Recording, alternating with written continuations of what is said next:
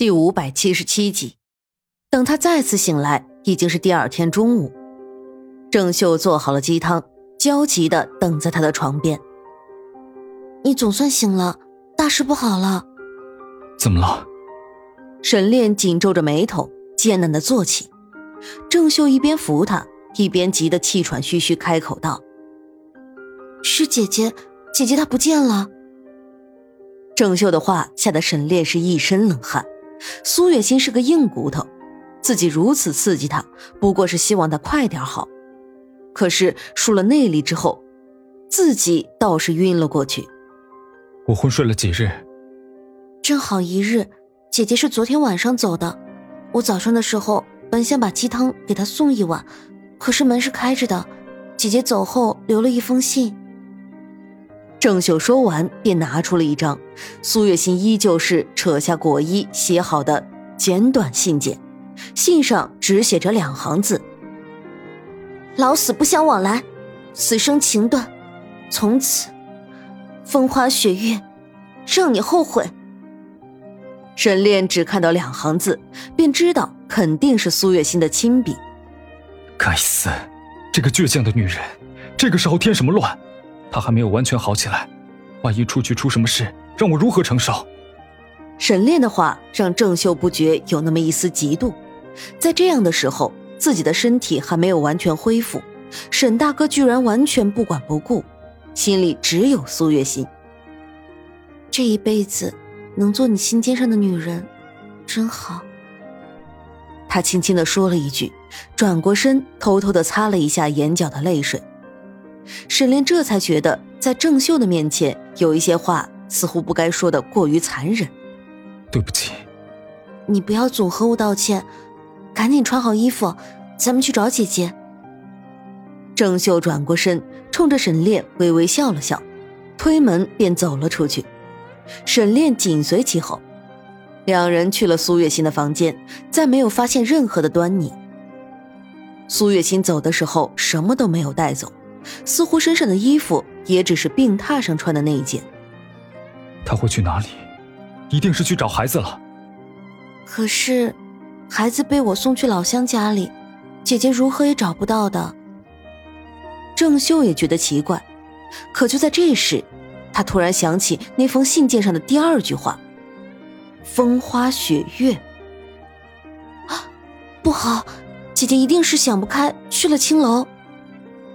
郑秀的话让沈炼不由得浑身冷汗。什么？青楼？是，我看姐姐性格坚毅，咱们只想着让姐姐配合治疗，尽快好起来。可是没想到她的身体是好起来了，可是心却死了。你想想看，依姐姐的性格，再加上你们之前的感情，这样的事情她如何承受？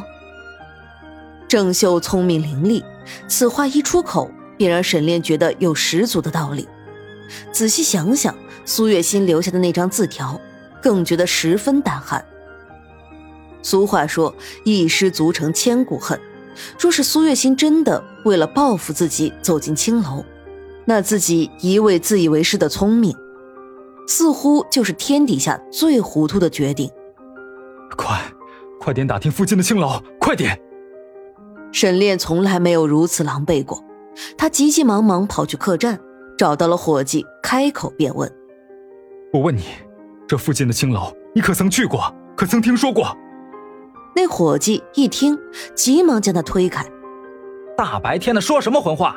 青楼青楼，你也不害臊？”“哎呀，不是这个意思，我们是要去找人。”郑秀急忙解释。伙计看了看郑秀。你这姑娘长得也是眉清目秀，若是去青楼，可是危险着呢。再说了，你们两个有男有女在一起多好，去青楼做什么？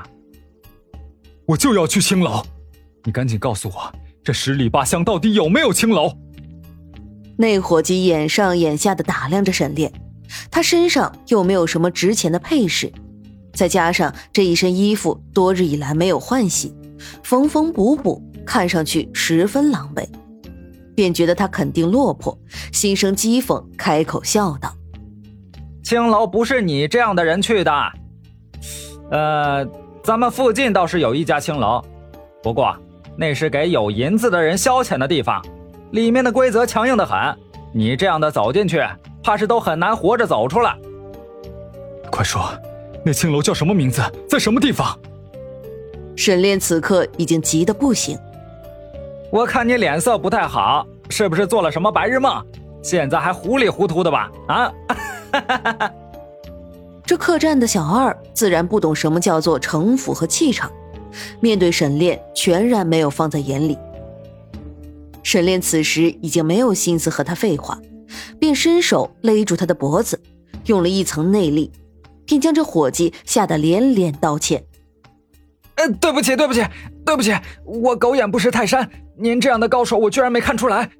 好好，我告诉你，这附近的青楼的确有一家，叫做胭脂楼。”不过胭脂楼的老鸨子厉害的很，在我们这一带相当出名。人家背景强硬，手下的高手也多。里面的女人虽然个个貌美如花，但是都不好惹。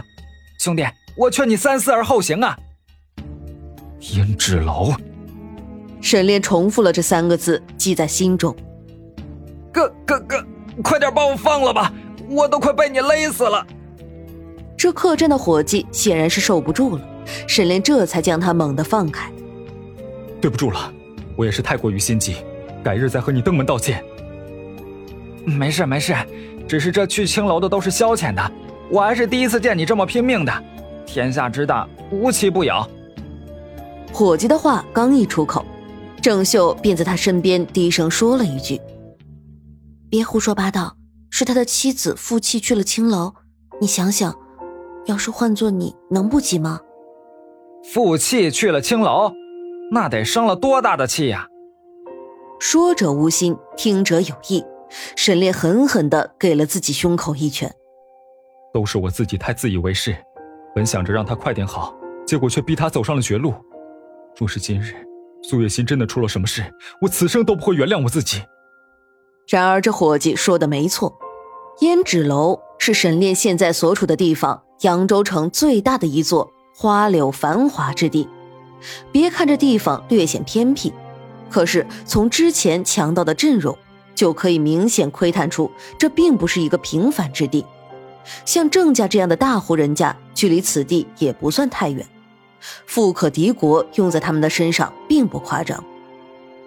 沈炼现在没有王爷的身份，带着郑秀急急忙忙的赶去。这刚到胭脂楼的门口，人就被截住了。你们要干什么？这胭脂楼的打手看上去一个一个和宫廷中的护卫差不多的气质，身手显然也不会差到哪里去。